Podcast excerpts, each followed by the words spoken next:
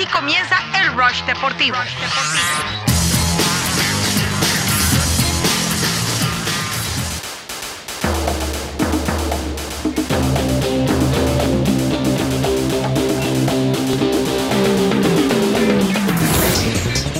Arroba Unánimo Miami 990, así estamos en las redes sociales, tanto en Twitter, Instagram, Facebook y YouTube. En Twitter hoy, arroba Unánimo Miami 990 y a partir de estos próximos días vamos a estar haciendo un, eh, por lo menos un cuestionario, así que atención con eso, lo vamos a estar explicando más adelante. Recuerda que también nos puede escuchar en las plataformas de iHeartRadio, en radio.com y en TuneIn y no olvide visitar www unánimodeportes.com. Allí están las mejores y últimas noticias con respecto tanto al coronavirus, con todo lo que está ocurriendo en el mundo de los deportes y también recomendaciones como las mejores películas de acuerdo a cada uno de los deportes, eh, www.unánimodeportes.com y por supuesto la pestaña de Miami. Muy buenos días, Leandro Soto Pirela, ¿cómo estás? Muy buenos días, Ricardo Montes de Oca Yepes. I am very good, fine, thank you. How about yourself el día de hoy, Montes de Oca? Cuéntame.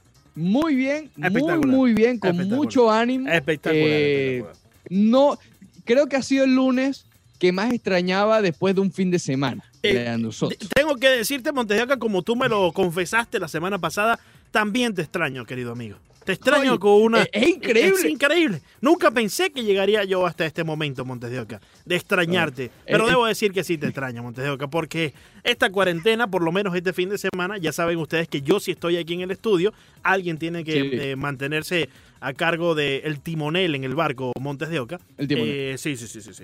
Y entonces, eh, aquí el timón, tú vendrías haciendo el timonel. Es correcto, el timón, alguien tiene que hacerse cargo del timón y del puesto del timonel. ¿Me explico, Montevideo? Y del puesto. Sí, sí, aquí estamos nosotros y los marineros están en la casa, ¿me entiendes? Los marineros están en la casa.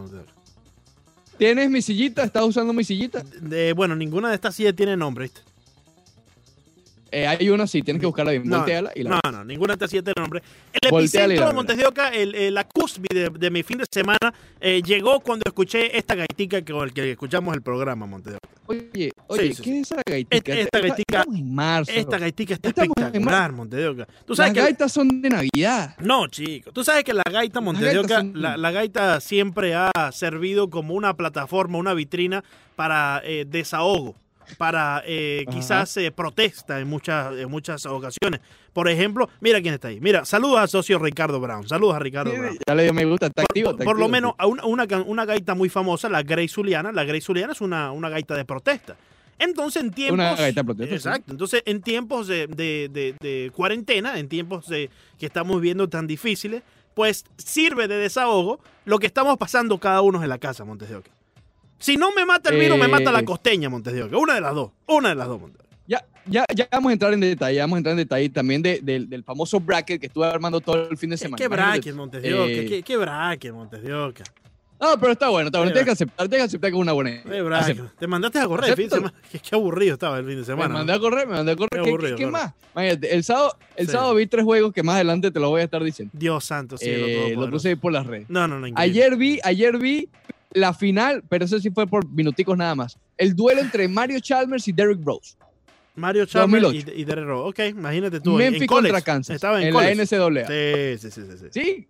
ganó Mario Chalmers. Me imagino, me imagino. Derrick Rose, imagínate. Sí, sí, sí, ¿verdad? Con un tiro ganador. Sí. Eh, pero bueno, sí, ha sido complicado. He jugado stop. Jugué mucho stop. Sí, sí, sí. Explica qué es lo que es stop, Montevideo, muchas personas no conocen lo que es stop. Sí, no, sí la conocen, pero con, con eh, nombres diferentes. Nombres, nombres, eh, exacto. Es el juego donde dices una letra aleatoria y tienes que decir con esa misma letra. Por ejemplo, yo digo la letra A. Yo digo la letra A. Entonces vamos, ponemos el tiempo y rápidamente, ok, país con la letra A y vas escribiendo el papelito. Eh, Afri, perdón, eh, no sé. veo que eres muy bueno. Ya perdimos, te digo. ya, ya perdí. Cabe contar que yo tampoco soy muy bueno, perdí todos. Sí. Eh, pero jugué, jugué Charades. ¿Charades? ¿Qué es Charades, Montero?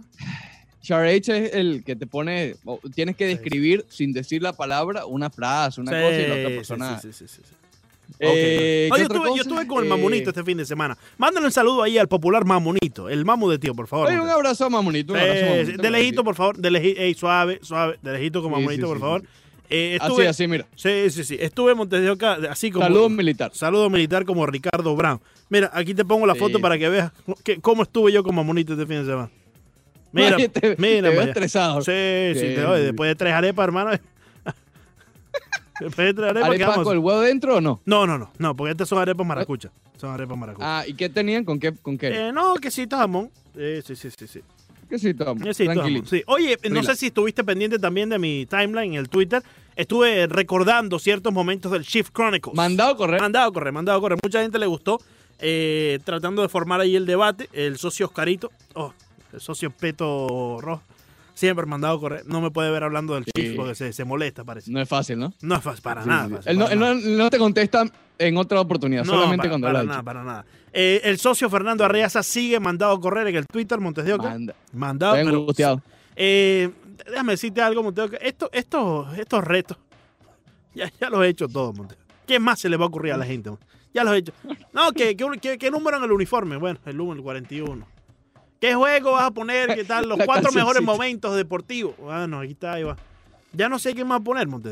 Ya no sé qué más. La alineación, ahí, ahí- con la alineación sí no caía. Ahí ya, la alineación de, de- ¿cómo se llama? De, Del Clásico Mundial de del Béisbol. imagínate Clásico tú. Mundial, imagínate tú. Bueno, imagínate. ¿Cómo sería la alineación hoy del Clásico Mundial de Béisbol? No, no, no. Bueno, tendremos que hacerlo en algún momento, ¿viste? Tendremos que hacerlo. sí, sí, sí, no, no te rías mucho. Sí, sí, sí. sí, No sí. te rías mucho. Eh, pero bueno, entonces tu fin de semana en general, antes de entrar en materia, que sí, tenemos bastante No, que discutir. estuvo tranquilo, estuvo tranquilo el fin de semana. Eh, digamos que logré sobrepasar las cosas en la casa. Eh, esta, Ok. gaitica, esta gaitica, te cuento, me ayudó mucho. La gaita de la cuarentena del compatriota maracucho también, Montedoca, Leo Colina. Te lo recomiendo que lo sigan en redes. Leo, Leo Vega. No, no, no, no, Leo Vega no. Leo Vega no Oh. canta gaita, canta tango y eso. Ah, pensé Eh, que cantaba gaita. No, no, no, el, el gaita, eh, tango, tango es lo que, lo que canta él. Leo Colina, síguelo ahí en las redes sociales, Montedoca. Sí, sí, sí. sí. Ya, ya lo voy a buscar. Saludos a Mar Revelador, Oye, que ya se te- conectó con la gaita de la cuarentena, Montedoca. ¿Qué dice alrededor? Saludos, saludos ahí para el Revelador. Espectacular. Dice, Eh, mandado a correr sotoleando con la gaita de la cuarentena. Espectacular. no, no estoy muy de acuerdo. Sí. Las gaitas son de Navidad y no, No, no, no, la gaita es para todo el año, Montedoca. Todo el Oye, te explico. En, ar- en arroba unánimo Miami 990 Lando Soto. Ajá. Por cierto, ¿qué película estabas viendo ayer cuando te pedí ayuda y huiste? Eh, estaba viendo. ¿Cuál es que estaba viendo? Eh, ah, la de la ¿Será que me plataforma. No, no, The Platform se llama. En, en Netflix. Es una película ¿The española. Eh, sí, se llama La Plataforma. Es buena, pero es uno de estos finales que te dejan así como que. ¿Ya? Mm, ¿Eso es todo? Nada, Pero no la trama de la película, eso. pero la- yo también detesto cuando pasa eso, pero la trama de la película y cómo va avanzando, en verdad tiene un significado que puedes irlo desarrollando a lo largo de la película. Pero cuando llega el final es como que, Sí, he escuchado, eh, eh, la he visto por ahí en redes que, que la gente dice que es buena, pero no había escuchado lo del final un poco sospechosín. claro, claro. Yo, yo estuve viendo El Mesías, el Mesías, ¿sabes? La- Sí. sí, sí, sí. La costeña Esa se la No vio- es nueva. Sí, la costeña se la vio, me dijo que no es muy buena. No, no. bueno, sí, voy por el capítulo 7 y tampoco es Sí. que es la gran cosa, pero bueno. Estuve viendo eh, la, de, la, mejor del, que- la del 95, 1995 con eh, Morgan Freeman. Eh, ¿Cómo se llama? Eh, Epidemia, Epidemia. Ya. Muy buena, muy buena ¿Te dio película. miedo? No, no me dio miedo, no me dio miedo. Pero muy buena la película, muy buena. Excelente, excelente película. La otra que me dijiste tiene algo que ver con la epidemia y todas estas cosas. Sí, Contagion, Contagion. Y es para esa la vi la semana No, pasada. no, no. La Ah, que la- me dijiste que al final es sospechoso. No, la, la plataforma no tiene nada que ver con eso. Nada que ver. Ya, mejor, porque ahorita tú, Sí, tú sí. prendes una de esas cosas y parece que todo el mundo sabe lo que no, no tiene nada que ver. Eh, por cierto, esta de la plataforma, si la van a ver, no la vean con los más menores de la casa, porque es bastante gruesome, como dirían en inglés. Oye, mándale un saludito ahí al original cruda. Montes de Oca, que está escuchando con el popular Mamonito. El original. Un abrazo eh, al original. Ah, ey, de lejito. Plus ey, o featuring ey, Mamonito. ey, suave con el original, que suave, de lejito. Original featuring Mamonito. sí, sí, sí, sí, sí, pero ey, eh, distanciamiento eh, social, por favor, Montes. Sí, sí, sí, sí. Ah, Hay que tener mucho cuidado con eso. Claro, Hay claro, que seguir Claro, claro. Más que nunca. Claro que sí, claro. Eh, te explico, Leandro Soto. Te explico el procedimiento que vamos a estar haciendo en los próximos Explícame, días. Montes de Oca. Vaya para arroba unánimo Miami 990. Aquí estoy, Montes cuenta de Twitter. aquí También lo voy a poner en Facebook. Sí, Pero principalmente va a ser en Twitter, porque Sí. es por votación. Oye, me contaron por ahí que esta, Allí se va a esta idea. encontrar con un... eh, me contaron por allí, Monteoca, que esta idea no es, eh, digamos, 100% de tu autoría. No, eh, no es mía. No No es tuya. mía. eh, es, eh, ¿De quién, Montejo? ¿Cómo se llama? E- evolucionada por mí. Las semillitas de otra persona. Ah, sí, sí, sí, sí. Y, y- pero da crédito, Montejo, por favor. Ok, esa persona es José Antonio Mora. José Antonio Mora, Montejo, pero yo pensé que... Sí, no, sí, no, sí. no, no. No, no. Yo pensé que era la socia. La de semana pasada él nos dio lo del bracket. Sí, sí. Et- Este fue el timeline de, de ocurrencia. ¿no? A ver, Montejo. La semana pasada, José Antonio Mora. Manda un saludito a José Antonio Mora. Saludo especial a José Antonio Mora, que siempre está en sintonía de Rollo Deportivo. Nos mencionó lo del bracket. Sí, ya lo mencionó. Después, el fin de semana, la socia, imagínate tú la socia en pleno juego de stop, viendo el Mesías, jugando charade. Jugamos un jueguito de The Office también, de la serie esta de televisión. Oh, sí, qué Eh, bien. Yo estuve jugando Mancala con la costeña todo el fin de semana, hermano. Mancala. Mancala, sí, sí, sí. Ah, lo, lo- eso es lo que trajo Sí, Pedro Ricardo Mayo. Eh, no, no, no, no. Mancala es, es una, es un juego de mesa donde tiene como ciertas fichitas, imagínate como piedritas, que vas colocando en diferentes agujeros, pero es bastante interesante porque te hace hasta contar, la matemática tiene que estar activa, eh, tienes que pensar más allá en el futuro y todas esas cosas, ¿no? Pero tienes que meterlo en el agujero, ¿no? Eso tiene, ti- tiene que pasar. Eh, digamos que la, la- La roquita, Sí, sí, sí, tienes que ponerla, ponerla, ponerla. ponerla, Sí, no, sí, no sí. introducirla, es como no, no, ponerla en el pon- agujero. ponerla, sí, sí. sí. Ok, eso, eso es bastante importante. Primordial, primordial. Entonces, la socia, en, en pleno de estos juegos, eh, se le ocurre también la idea de desarrollar, ¿no? Y tratar de enfrentar a eh, duelos importantes de cada uno de los equipos de Miami, incluyendo el Madrid y Barcelona, porque Claro. sabemos cómo es la cosa, claro. eh, de los equipos de Miami, y para tratar de, de- de definir cuál es el mejor juego, si usted quiere llamarlo la historia de los últimos años, sé que van a haber muchos por ahí que se quedaron por fuera, pero dentro de los que están aquí, ¿ok? Entonces, eh, elegimos ocho juegos importantes de cada uno de las disciplinas deportivas. Los ocho mejores juegos del Miami Heat, los ocho mejores juegos de los Marlins de Miami, los ocho mejores juegos del fútbol americano, cuatro de los Dolphins y cuatro de los Huracanes de Miami, y cuatro y los ocho mejores juegos de fútbol, cuatro del Real Madrid y cuatro del Barcelona.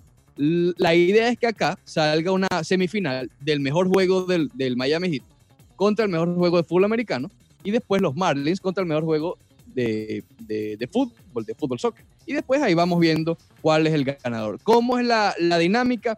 Cada día vamos a poner una encuesta en el- lo que llaman abro hilo, que eso está muy de moda en el Twitter.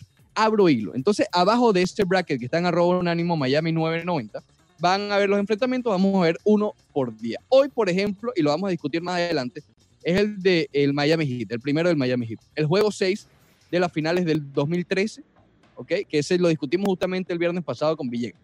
Eh, y el juego 7, o sea, el juego 6 de las finales de la NBA del 2013 contra el juego 7 de los playoffs del Miami Heat contra los Knicks de 1997. Ese sí lo tenemos que ampliar más adelante. La idea es que el ganador de esto, en el día de hoy, mañana discutimos ese juego completamente, el ganador. Mientras vemos la encuesta del día de mañana, que podría ser de los Marlins o de fútbol americano. Eso ya depende de la producción. ¿no? Pero eh, hoy vamos a estar hablando de ese, del juego 6 del 2013 contra los Knicks de Nueva York. ¿Se entiende bien, Lando Soto? Sí, ¿Está, sí. ¿Está explicado bien? Mandado a correr, mandado a correr. Seguramente vas a tener que explicarlo más eh, eh, durante el programa, ¿me entiendes? Repetirlo, porque tú sabes, eh, Sí, la gente sí, va sí. entrando, saliendo. Eh, a veces yo no te entiendo mucho, pero, pero te, te- te entendí, te entendí. Capté tu... Entendí. Sí, sí, sí, capté tu idea. ¿Por quién, ¿Por quién votarías hoy entonces? ¿Juego Eh, 6 de las finales del 2013 Sí, bueno, o el, de los, el juego 7? fíjate, ya voté, ya voté y me fui con el juego 6 Ok. de la final del 2013. Sí. Están, están enumerados tal cual el March Madness, ¿ok? Obviamente el, el 1 es el de el Miami Heat del 2013. Obviamente el tiro de Ray Allen es uno de los mejores momentos en la historia de la postemporada, punto. Sí, digamos Pero que este es el Rush, el Rush Madness, Montes de Oca. ¡Oh! Oh, oh, mira, ¿Viste? Oye, ¿te has Eso. mandado a correr? Oye, te le ve la, te le ve la que hacerlo idea. otra vez para cambiar el Te, título. te le ve la idea, Montes de Oca, Te le ve la idea. Sí, El, el. Rush Madness, perfecto. Rush y ese, ese juego 7 frente a los Knicks de Nueva York de los 90, en el 97, que obviamente eh, se enfrentaron en cuatro ocasiones seguidas los Knicks contra el Miami Heat. Los Knicks ganaron la mayoría, pero esta es la serie que gana el Miami Heat en el séptimo encuentro, así que obviamente muy importante para el conjunto del Miami que se llevó esta serie, que es importante para el equipo porque fue como la primera vez que el Miami como franquicia, estamos hablando de menos de 10 años tenía todavía de- de- de fundado el equipo del Miami Heat, por primera vez da un golpe en la mesa y por primera vez avanza en la postemporada eh, siendo importante. ¿Qué pasa? Obviamente en esa época había un máster, ¿no? Llamado Michael Jordan. Y justamente en esta serie avanzaron y después Michael Jordan le dijo, ok, muy bonito Pat Riley, muy bonito Alonso Morning, muy bonito eh, Tim Hardaway, pero aquí llegó papá. Aquí llegó, Llegó, papá. papá. Aquí llegó papá. Sí, Lo que pa- te traje. Pa- ¿Quién? Eh, entonces, bueno, más adelante vamos a estar analizándolo para tratar de darle un poquito más de perspectiva y que usted decida su voto. Eso más o menos va a ser la dinámica de estos próximos días. Ese tema particular eh, de Abro Hilo allí en arroba unánimo Miami 990 lo vamos a estar tocando. El Rush Madness, Leandro. Soto. Rush Madness, veo- Monte. Mira este man. No, espectacular. De Rush Madness, Monte de Oca. No, te estoy- ¿Qué significa Sí. madness? Locura, Locu- ¿verdad? locura, locura. Eso es una locura. Esto Eso es- es una locura. Esto es una Entonces este enfrentamiento es una locura. Sí, Este sí, enfrentamiento es una locura. Una locura, Vaya para arroba unánimo Miami 990. Efectivamente, Monte de Oca. Espectacular. Oye, por entonces, cierto, lo que- lo ¿estuviste que de acuerdo con lo de los Dolphins y los Huracanes? Eh, sí, me gustó que, que combinara los, de, digamos, los dos eh, equipos de, de fútbol americano de la ciudad. Y también hiciste lo mismo con el fútbol, ¿no? Con eh, Real Sí. Madrid y Barcelona. Yo te iba a eh, también poner la idea que debemos de agregar en el béisbol, por ejemplo, los juegos del Clásico Mundial. Pero, Ok. imagínate, ¿cómo hacemos con el basquetbol? No podemos dejarme a mí solo. Sí, exacto. sí, exacto, porque no vas a poner, a ver, tendrías que poner la FIBA, ¿no? Pero sí, no. mm. mm, Para los eso- Dream Team. Para esas eso tenemos que llamar a Pedro Ricardo Mayo. Para eso tengo que llamar a Ricardo. Imagínate. Oye, el otro día dijo que lo estaba viendo, que estaba viendo un juego de la FIBA, esos Sí, sí. mundiales y todo. Sí, sí, sí, sí, sí. Así que agrégatelo por ahí. Incluso siempre hablamos con Pedro Ricardo Mayón en Roche Deportivo, porque ya nos recomendaba él la semana pasada un deporte, digamos, poco convencional, ¿no? Eh, Sí, ese de, sí. de cargar la esposa. Y el de esta semana es espectacular. Sí, ya la, no los la, adelantó. la esta quería practicar, Montevideo le dije, no, No, no, no. tengo el lumbago débil, le dije. Déjalo así. No es tan fácil. Ya regresamos aquí en el Muy bien, regresamos con la Macarena de gente de zona, el Sí. deportivo por Unánimo Miami 990. Con los originales, con los del río, Montevideo. Escucha, escucha, escucha. Escucha, escucha Montevideo, escucha. Los del Río serían The River People. The River, sí, sí. Los del río, los del río. sí. The River People. La gente Originales de la Macarena, Montevideo original. Le han hecho remix a esta Macarena, Montes de Oca. Ya le hicieron uno en inglés con el exponente Tiger. Eh, gente de ¿Oh, zona, sí? güey, que escuchábamos aquí. Tiger le hizo uno en inglés, sí, sí, sí. Eh, Eso no lo he escuchado. Sí, sí, Tiger no. es el socio de la Kardashian, ¿no? Creo que es eh, uno de ellos. Uno, uno, de, uno de los que fue. Claro. Uno de los que fue. De la lista. Sí, sí, sí, sí, sí. Pero no Lo de la. pasa es que no es la Kardashian, es la que no tiene el apellido Kardashian. eh, sí, de la socia que, bueno, Jenner. la, la que. se- se- bueno, digamos que se infló. ¿Eh? Que está trancado como están. Di- Digamos que le dio a ese cuerpo Macarena, Montes de Oca. Digamos que le, le dio Macarena, Montes de Oca. No tenía mucho. Sí, sí, No sí. No, no- tenía Macarena, ahora le sobra la Macarena, Montes de Oca. Y espectacular, uno gozando con esa foto. Sí, sí. ¿Quién tiene. ¿quién tiene más Macarena, Montes de Oca? ¿La socia, No, no. ¿La socia Jenner o la propia Nati Nat? No, Te la puse eh, difícil. Nati, Nat. Nati Nat, ¿no? No, no, no, no, está difícil. No está difícil, ¿no? Me parece que no está difícil. Oye, vamos a tener que ¿Para ti está ingeniarnos otra, vamos a tener que ingeniarnos otra encuestica de esta. ¿viste? No, por ahí se viene el bracket. Después de este, ¿cuál crees que vamos? sí, sí. Se, se viene el bracket. Se viene el bracket, se viene el bracket. Ahorita estamos con el serio. Ahorita estamos con el serio y de- después, después ya no, ya, imagínate. Después a Monati con Carol G y esas cosas otra vez. Y los Shakira, etc. Eh, bueno, por cierto, está en Candela. Está en Candela el Rush Madness, como lo acabas de bautizar, que quedó espectacular. en nosotros, Espectacular. felicito. Gracias, Mateo, gracias, gracias. El, el, el Rush Madness, lo estaba viendo hoy el primer duelo del Miami Heat, pero creo que ¿sabes cuál va a estar complicado? El de los Marlins. Te, doy, te doy los momentos de los Marlins. Muéstrame ahí, Mateo. El juego 7 de la Serie Mundial del 97 Ok. es el número 1. Sí, El 2 es el juego 6 de la Serie Mundial del 2003, obviamente, el de Josh Becker. claro. Y después se complica la cosa.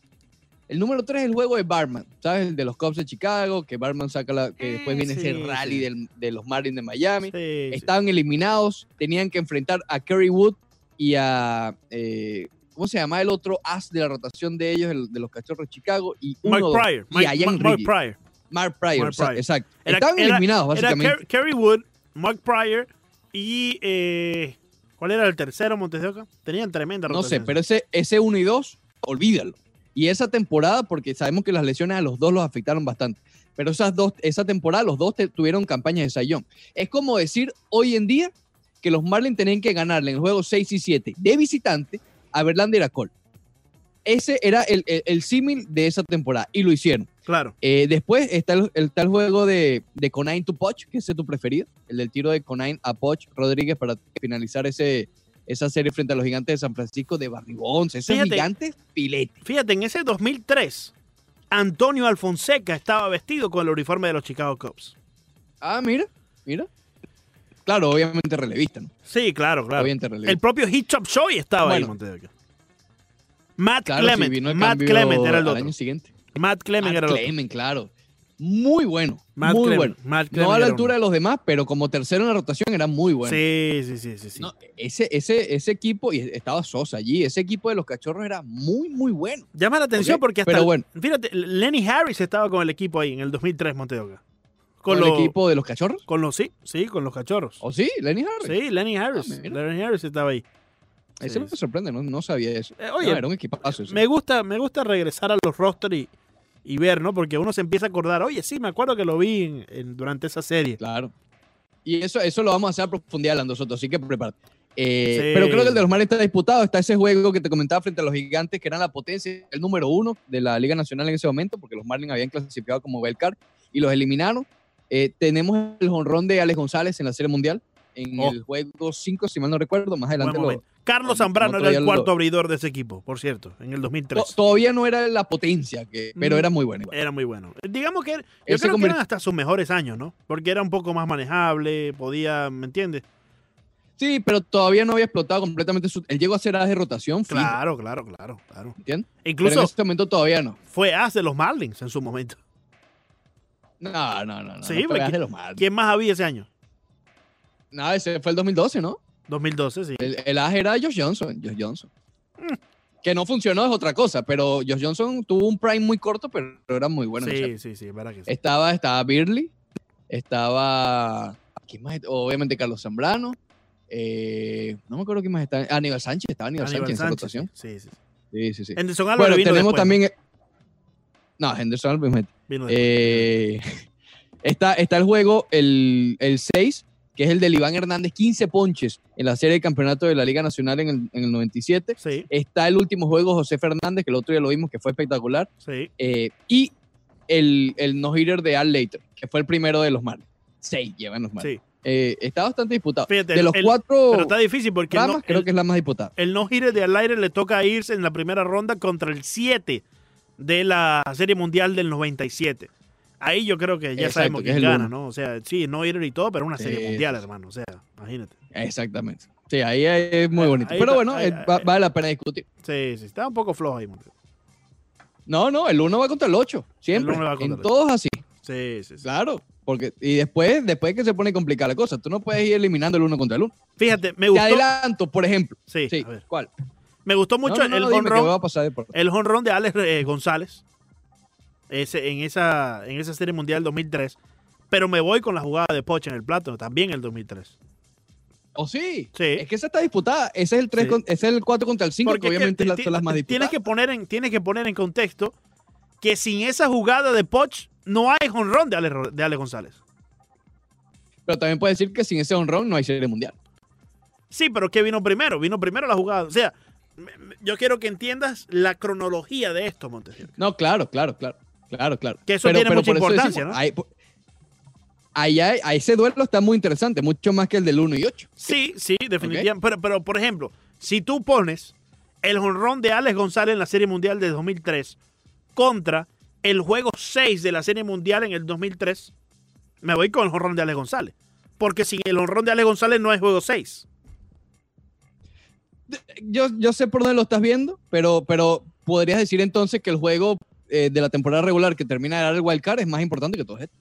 Bueno, si nos vamos cronológicamente hablando, sí. Sí, sí. Pero uy, ahí está el debate, ¿no? Ahí, ahí es donde está la cuestión. Que va a ser muy interesante. Pero adelante, yo- que continuemos. Eh, el de fútbol americano, eh, yo creo que es hasta el, el más disputado, ¿ok? Porque obviamente están los Super Bowl de, de los Dolphins, pero están los, los Bowls de los Huracanes de Miami, que Claro. también han sido de los mejores juegos históricamente en el fútbol americano, punto. ¿Ok? El, el- por ejemplo, el, el Orange Bowl del 84 fue algo espectacular contra Nebraska. Insisto, eso lo vamos a estar analizando también cuando toque el momento del fútbol americano. Y en el fútbol ni te digo, Lando. En el fútbol ni te digo. Ahí Ah. está la volea de Zidane, ahí está la champion de la, de la, del Cestete, está la manito del Barcelona. Está filete este, este Rush Madness, que después viene el, el Sí, Socia. Madness. Eh, el, el área, eh, digamos que la esquina inferior de la parte derecha es el que menos eh, atención le estoy prestando. Sí, flojo. por eso va a estar pautado para discutirlo con Villegas. está flojo, está flojo, está, está- está flojo, pero Lo flojo. vamos a discutir flojo. con Villegas. Sí, mejor, mejor. mejor flojo. Mejor. Flojo. Flojo, Eso está Candela. pu- pusiste aquí una copita del Rey Montes de Oca, por favor. No, la Copa del Rey del 2011. ¡Oh! Por favor, la de Montes de Oca. Es una, es una copita. La que, la Esa- que acabó con la planadora culé. Montes de Oca, esa copita del Rey es el momento perfecto para darle descanso a estos jugadores. Es una copita, Montes de Oca. No, no. no. Eh, Esa Copa del Rey del 2011 tuvo muchísimo significado. No, sí. Tanto que a Sergio Ramos se le cayó la Por copa. favor, por favor, por favor, por favor. Una copita. Mira, por aquí ya me. La de Mourinho. preparando. ¿Otra vez? Sí, lo- los socios. Ah, Sí. pero ya tienes dos entonces. Ya tengo dos. Uh, pero una va con la otra, Ya. ¿me explico? Sí, sí, sí, sí. sí. Exacto. Entonces, el duelo de hoy, Leandro Soto, para A ya meternos en el Rush Madness, A ver, que Montes está en arroba unánimo Miami 990. Vamos a estar tocando un duelo todos los días. El de hoy eh, tal vez sea uno de los más sencillos, pero también tiene bastante importancia, ¿no? Que es el juego 6 de la final del 2013 del Miami Heat, el famoso juego del tiro de Ray Allen, y el juego 7 de la serie eh, de postemporada de 1997 contra los Knicks.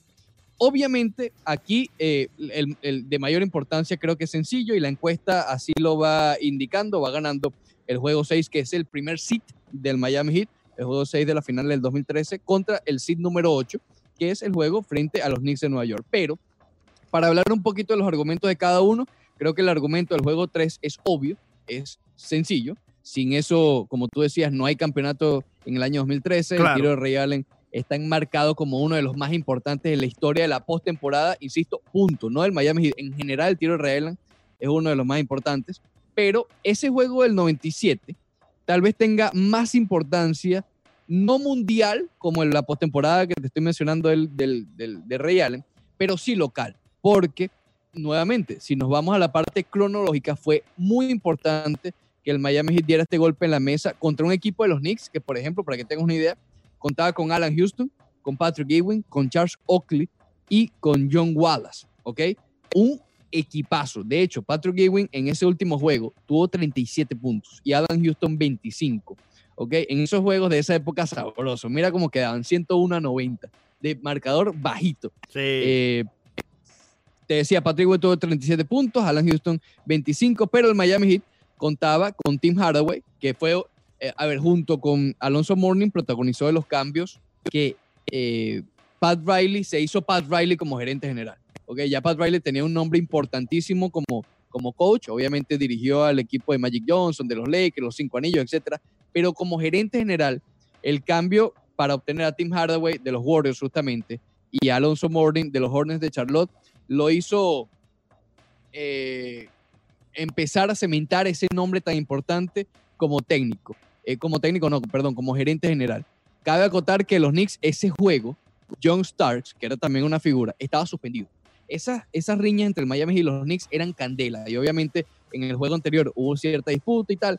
John Stark fue suspendido y obviamente fue parte importante para que el Miami consiguiera esa victoria en el juego número 7. Morning terminó con 22 puntos y 12 rebotes, además de cuatro tapas. Escucha este juego.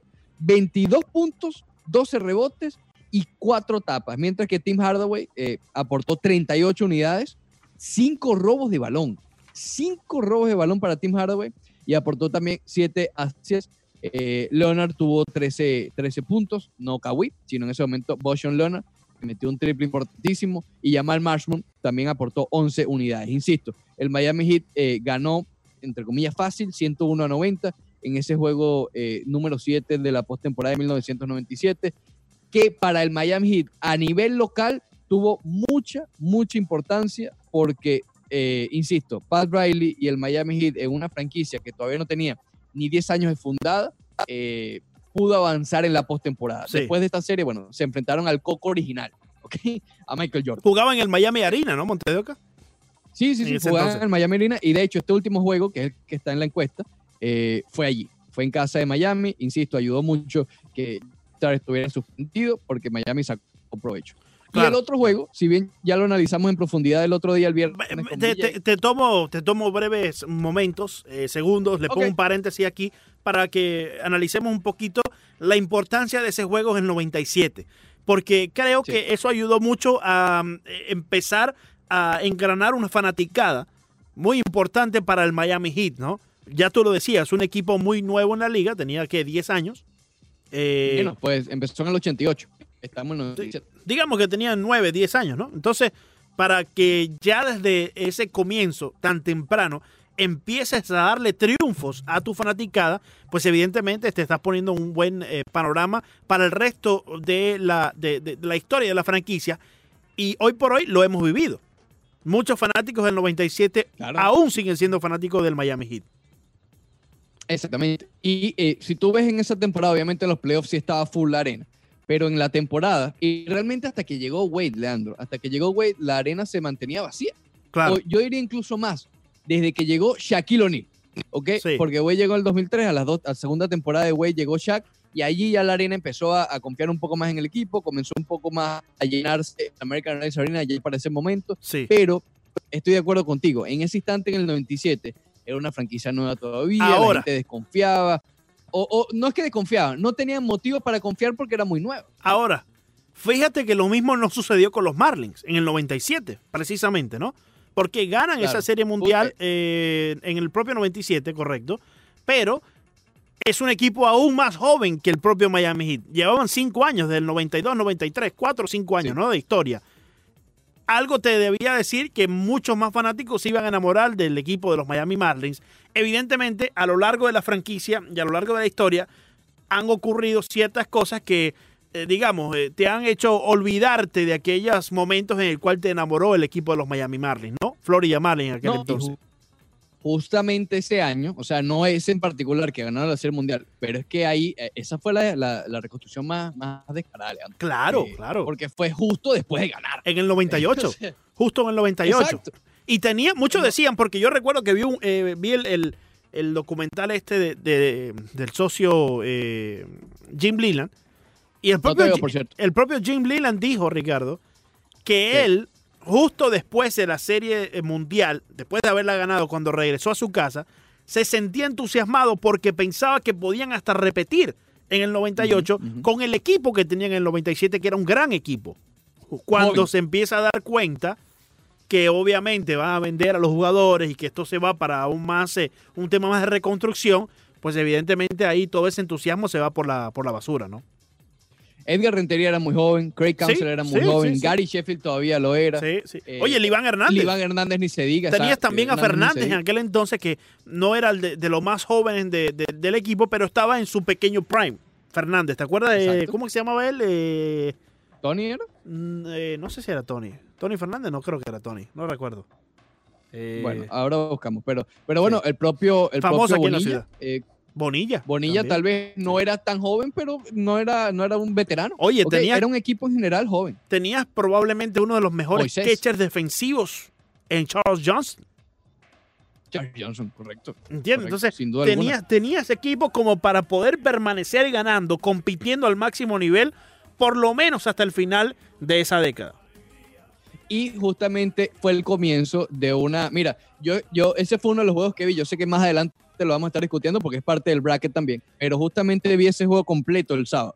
Eh, y, y- y me llamó mucho la atención los comentarios de, valga redundancia, de los comentaristas, de la gente que estaba narrando el encuentro. Sí. ¿ok? Porque decían, oye, esta franquicia muy nueva, todo muy comentarios todos positivos con los Marlins, algo contrario de lo que vemos hoy. Este Claro. momento, antes claro. de la reconstrucción, los Marlins eran un ejemplo a seguir. A mí lo que, ¿ok? a mí lo Eh, que, acaba- lo que más curiosidad me causa, eh, Ricardo, y, disculpa que te, que te interrumpo, pensé que ya habías terminado tu comentario, la conexión no es la mejor en estos momentos y ya vamos a mejorarla. Pero lo que más curiosidad me causa es cómo con esa, eh, ni siquiera ganando la, la serie total en la NBA, la final de la NBA, el Miami Heat 97, pone un grano y empieza a florecer una fanaticada tan sólida como la que hoy en día todavía vemos y experimentamos con el Miami Sí. Heat y cómo el equipo de los Marlins ganando la Serie Mundial en el 97 ante un equipo tan fuerte como lo era el equipo de los Cleveland Indians, hoy por hoy no se pueden dar golpes en el pecho como se los da el Miami Heat con esa fanaticada que lograron conseguir en el 97. Sí, porque fíjate exactamente cómo es el contraste, ¿no? Mientras uno empieza ya a ganar la confianza, el otro tiene la oportunidad, pero hace la reconstrucción. Y se cae la confianza de esta manera. Y tan Pero rápido, bueno, ¿no? Porque esa confianza que la conseguiste en un año, en el 97, a solo cinco años de comenzar tu franquicia en expansión, la perdiste en prácticamente meses, porque termina la temporada en octubre, en noviembre, por allí. En el 97 ganas la Serie Mundial y ya cuando llegas a Spring Training no tienes la misma cantidad de jugadores y la calidad que tenías en el propio 97. Bueno, ya lo saben, ahí está en arroba unánimo Miami 990. Vaya y vote por los mejores juegos. En este caso, hoy el del Miami Heat, ya tocará el de los Marlins, en la parte del fútbol y del fútbol americano también vienen por allí. Vaya a arroba unánimo Miami 990 y deje su voto. La próxima parte de Lando Soto, espero que te estés peinando porque vamos con el Facebook. Dime, Antolín. Hola, ¿qué tal? ¿Cómo España. Suave, suave, Antolín, que está sonando el tema. Suave, un momentico, ya va, ya va. Ahí nada más. Dime, Antolín, ¿cómo está la cuestión por allá por España, hermano? Muy bien, Leandro, muy bien. La cosa aquí, estábamos confinados en casa y ahora se ha aumentado otros 15 días más de estar en casa. Con Bueno. lo cual nos queda para largo. Sí, sí, sí, pero bueno, todo será para el mejor de, de- de- ya del- del ya mundo. oficialmente pusieron la cuarentena obligatoria 15 días más, Roberto. Sí, sí, bueno, el martes, eh, mañana se aprueba, pero casi seguro que sí. eh, y hoy, en- hoy han declarado que la liga queda suspendida indefinidamente hasta que el gobierno garantice la seguridad de todos los españoles, porque sería mm, inviable volver a la competición con estadios vacíos como, como se jugaron algún algunos partidos antes de que se suspendiera toda por toda esta situación. Con lo cual la liga hoy tomó la decisión de suspenderla indefinidamente hasta que el gobierno eh, diga que se puede jugar con total y absoluta normalidad y que la gente pueda acudir a los estadios. A día de hoy se ha declarado que la liga queda suspendida sin fecha de volver a reanudarse. Roberto, eh, te pregunto porque lo hablamos más temprano. Eh, sabemos que, eh, que era una decisión que todo el mundo sabía, ¿no? Es decir, todo el mundo está, estaba claro que, que, que las fechas de postergación que se daban o de reanudación que se daban eh, dependía mucho de la situación del país y la situación del virus la situación del mundo en general. Pero ¿crees que esta decisión de la liga de no dar ni siquiera una fecha y simplemente eh, postergarlo de manera indefinida puede afectar un poco la moral de, los fanáticos del fútbol y de los españoles en general? Bueno, la, la gente lo que quiere es volver a hacer vida normal. Desde Wuhan, desde China, vemos que tras dos meses de, mm, eh, de encierro en sus casas, de estar confinados, vuelven a salir dos meses después y intentar reanudar sus, vidas normales. Esa es la prioridad ahora en España. Los fans lo que quieren es poder volver a disfrutar del, del fútbol, pero sobre todo de sus vidas cotidianas, porque eso es lo que nos han privado ahora y la decisión eh, es del gobierno. Eh, ya no es de Javier Tebas ni de Luis Rubiales, que son presidente de la Liga y presidente de la Federación Española de Fútbol respectivamente, sino del gobierno y de su presidente Pedro Sánchez, que será el que dé luz verde el día que se pueda reanudar las competiciones, si es que se va a poder reanudar o queda suspendida indefinidamente y esta temporada no cuenta. Pero de momento son las noticias que tenemos acá desde España. Claro. Oye, Roberto, eh, más allá del tema deportivo, eh, las noticias que hemos recibido sobre España, pues digamos que no, no han sido las, la- las mejores, ¿no? Hasta los momentos. ¿Cómo, ¿Cómo tú has percibido el ambiente? ¿Cómo se está viviendo en estos momentos? Eh, ya nos comentabas que se va a implementar otra cuarentena obligatoria, pero ¿cómo se ha vivido eh, hasta los momentos todo este proceso? Bueno, eh, la gente se lo está tomando muy en serio. Nos costó al principio, pero cada vez que intentamos eh, salir a la calle eh, hay muchos controles eh, de policía donde te preguntan eh, ¿a para qué sales de casa, dónde vas y, y la razón tiene que ser justificable porque si no puedes acabar en prisión o puedes acabar con una multa bastante cu- cuantiosa. La gente se lo está tomando muy en serio porque las medidas se endurecieron a nivel policial y la gente sale lo imprescindible, sobre todo los fines de semana, es cuando más se endurecen. Porque durante el día sí que algunas personas todavía no pueden teletrabajar y deben ir a sus puestos de trabajo, pero los fines de semana no se ve absolutamente a nadie en, la calle. Eh, los días de diario poca gente, los fines de semana absolutamente a nadie. La gente le costó un poco al principio, pero con las medidas que endureció el gobierno, eh, la gente ahora mismo está confinada en sus casas y lo único que quieren es que pase este periodo. Eh, saben que no nos queda otra que quedarnos en casa y ver ese halo de esperanza de Wuhan, eh, la ciudad china donde todo comenzó, que tras dos meses eh, encerrados en casa vuelven a hacer una vida normal.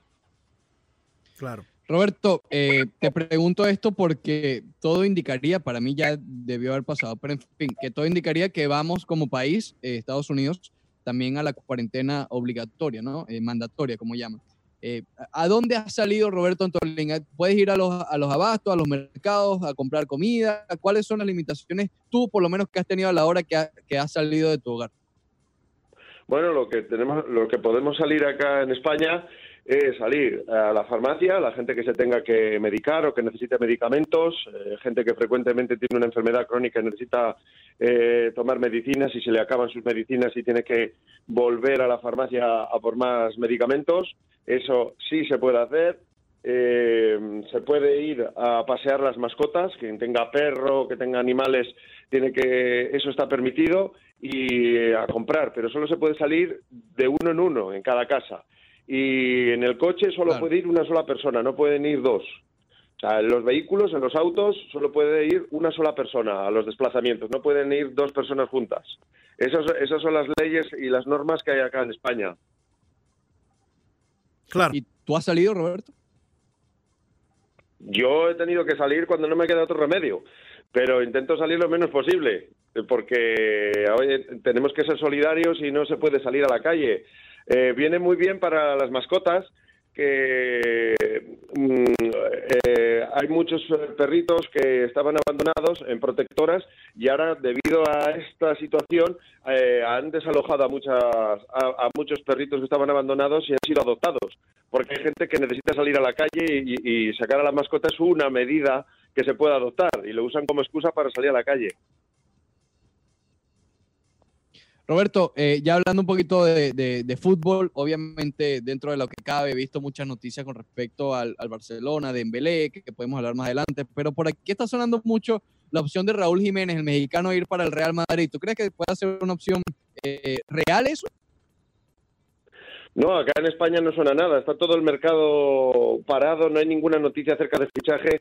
Eh, en, España ahora mismo de rumores de fichaje eh, solo se habla de que los jugadores del Fútbol Club Barcelona están sopesando, eh, eh, sopesando bajarse el sueldo, pues debido a que la directiva del Barcelona les ha pedido a Bartomeu que se bajen el sueldo y se han reunido los tres capitanes a través de Skype, como son Messi, Piqué, Busquets y Jordi Alba, para sopesar la situación de que tienen que bajarse el sueldo para salvar el ejercicio, porque el Barcelona eh, eh, está pasando por grandes dificultades al no tener ingresos debido a este parón.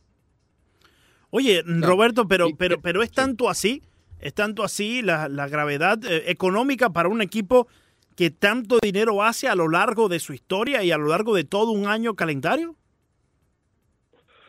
Eh, bueno, yo pienso que el fútbol genera mucho dinero, pero ahora mismo está parado, con lo cual no genera dinero. Hay muchos equipos de fútbol que han despedido a sus futbolistas, pero, hay pero equipos que no están pagando a sus jugadores comprendo, y hay que necesitan que se dejen sus, futbolistas el sueldo. comprendo, Roberto, pero te, interrumpo porque cualquier negocio, eh, sea deportivo, sea la, señora que vende, no sé, empanadas, cualquier cosa, eh, debe de tener cierto capital para cuando momentos no tan positivos no digamos como este, ¿no? Porque yo creo que esto nadie puede prevenirlo. Eh, pero momentos difíciles debe tener un cierto capital para poder seguir pagándole a sus empleados.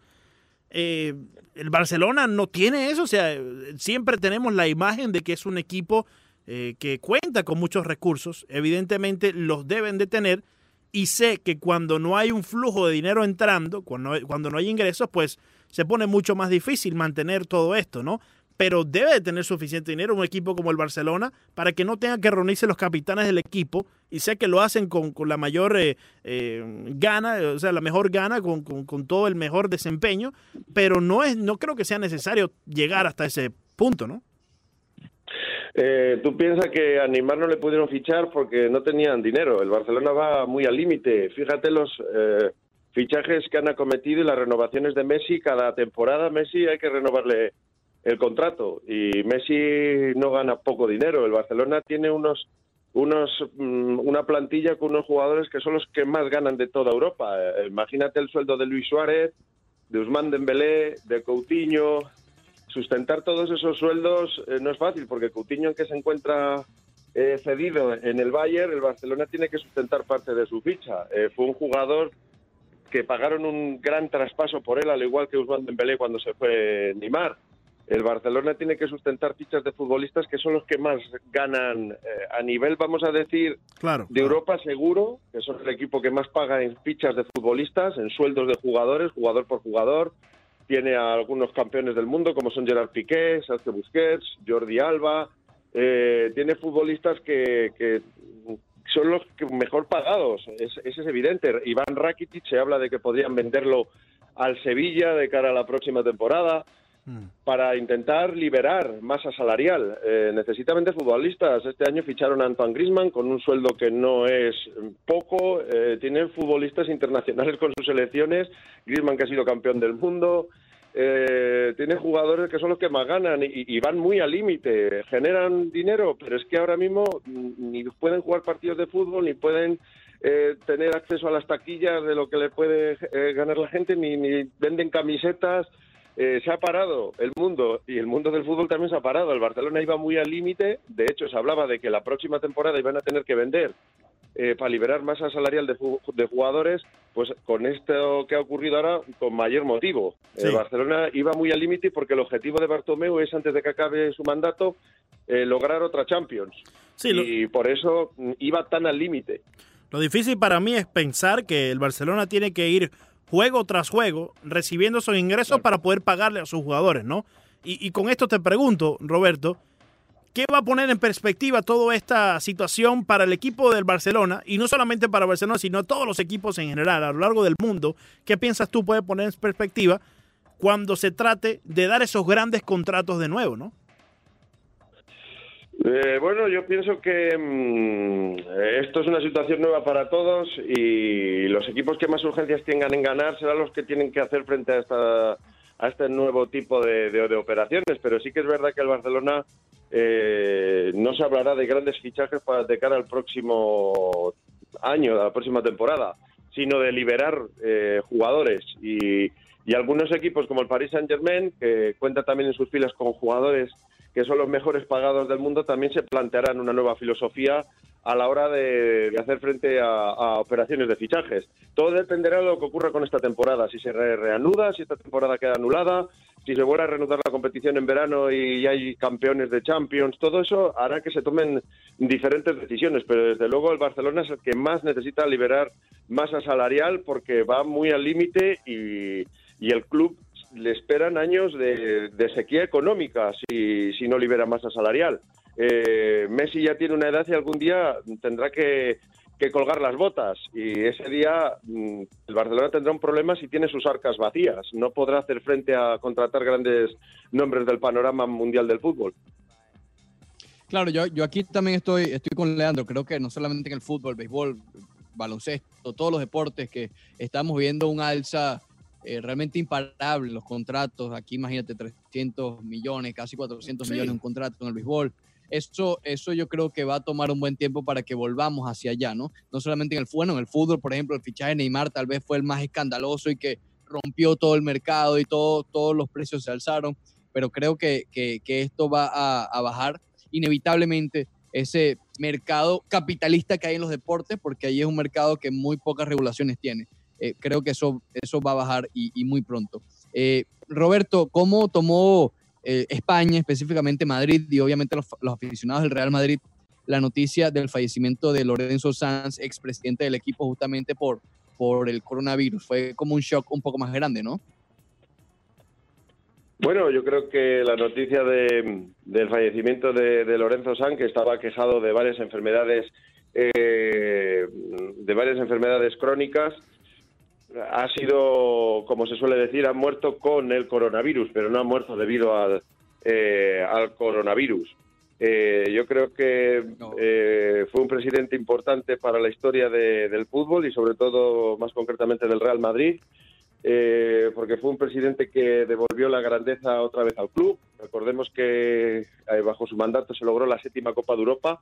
Hace 32 años que el Real Madrid no lograba esta, esta Copa de Europa. De hecho, las anteriores eh, Champions que tenía el Madrid eran en blanco y negro, en los tiempos de, de Di Stéfano y con Lorenzo Sam volvió, o hizo un equipo nuevo con los Mijatovic, Zucker, Bodo Ilner, eh, fichó el primer, la primera, su primera temporada como presidente a Fabio Capello, ganó el campeonato de liga esta temporada y la siguiente ya fue cuando logró la, la Champions.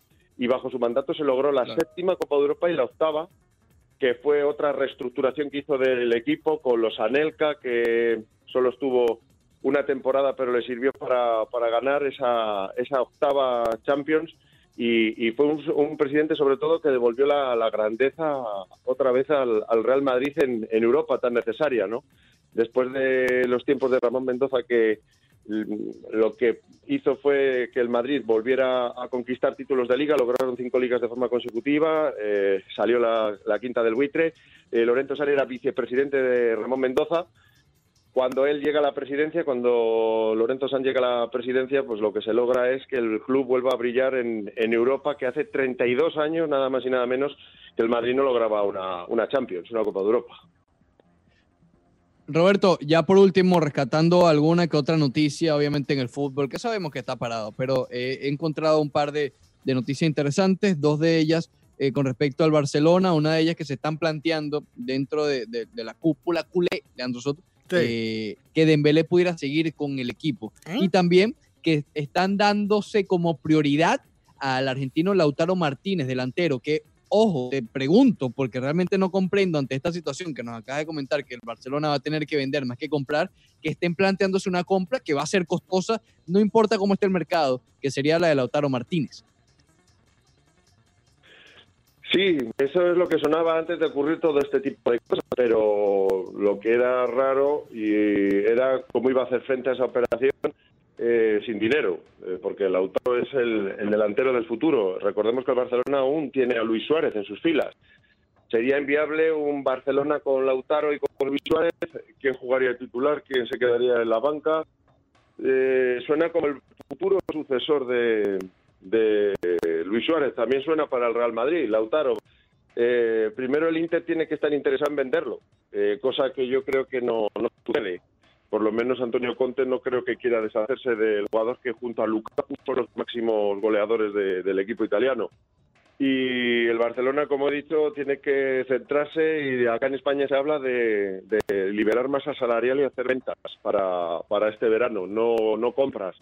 Sí que eso no al principio de que sucediera esto cuando sobre todo se lesionó Luis Suárez, pero ya lleva mucho tiempo que acá en España no se dice nada de Lautaro. Claro. Oye, Roberto, para terminar, hermano, eh, siempre deseándote lo mejor, pero como evidentemente, y te lo mencionaba Ricardo, parece ser que también entraremos próximamente en una cuarentena de estas obligadas, eh, tal como están ustedes allá. Coméntanos, hermano, cómo has hecho para entretenerte a lo largo de todo este tiempo. Montes de Oca ya se ha visto toda la historia de Real Madrid, ya Montes de Oca se ha visto ya, ya. todos los juegos antiguos, los juegos eh, desde antes que naciera hasta su propia madre, hermano eh, dime tú cómo, sí, cómo has hecho, cómo has hecho para entretenerte. Bueno, pues yo cuando estoy aburrido, cuando no sé qué hacer, pues me pongo los podcasts de Ras Deportivo, escucho ay, no. a de Aqua y a, y a, Leandro Soto y el es tiempo vuela, ¿eh? Lo mejor que no puedes te hacer. imaginas, el tiempo vuela, teletransporta a un mundo de fantasía y de color ¿Eh? que no te puedes imaginar. Sí, sí. Me, me, eh, Espectacular. Di, digamos que te transporta algo, ¿no? Como el otro programa ese que participabas tú ahí con, con, eh. Con, el, con la prima con la prima de Kene Garay. Pásenla bien y cuídense, cuídense allá. Roberto, dale, mi hermano. Roberto, te mandaría que saludes al Edén, hermano, pero sé que no puedes salir, así que quédate en casa y que no te den. Sí, sí. Roberto Antolín, directamente Gracias, Roberto, de cuídate, España. Sí, sí, sí. Sí. Oye, eh, después, cuando venga el turno, que es la semana que viene probablemente, podemos preguntar al Tolín sobre el, el Rush Madness, que nos ayude también con la parte del, del fútbol, aunque Del sabemos cuáles fútbol. son sus decisiones. Sí, sí. de- Él, pues, él está, él está inclinado, él es un blanco inclinado. vamos a sacarle provecho a Antolín, porque si no, imagínate. ¿Tú, tú eres un blanco inclinado o un culé inclinado? No, no, ninguno de los dos. Ninguno de los dos. Ninguno de los dos. Ninguno de los dos. Ninguno de los dos. La sardana y el fandango me emocionan.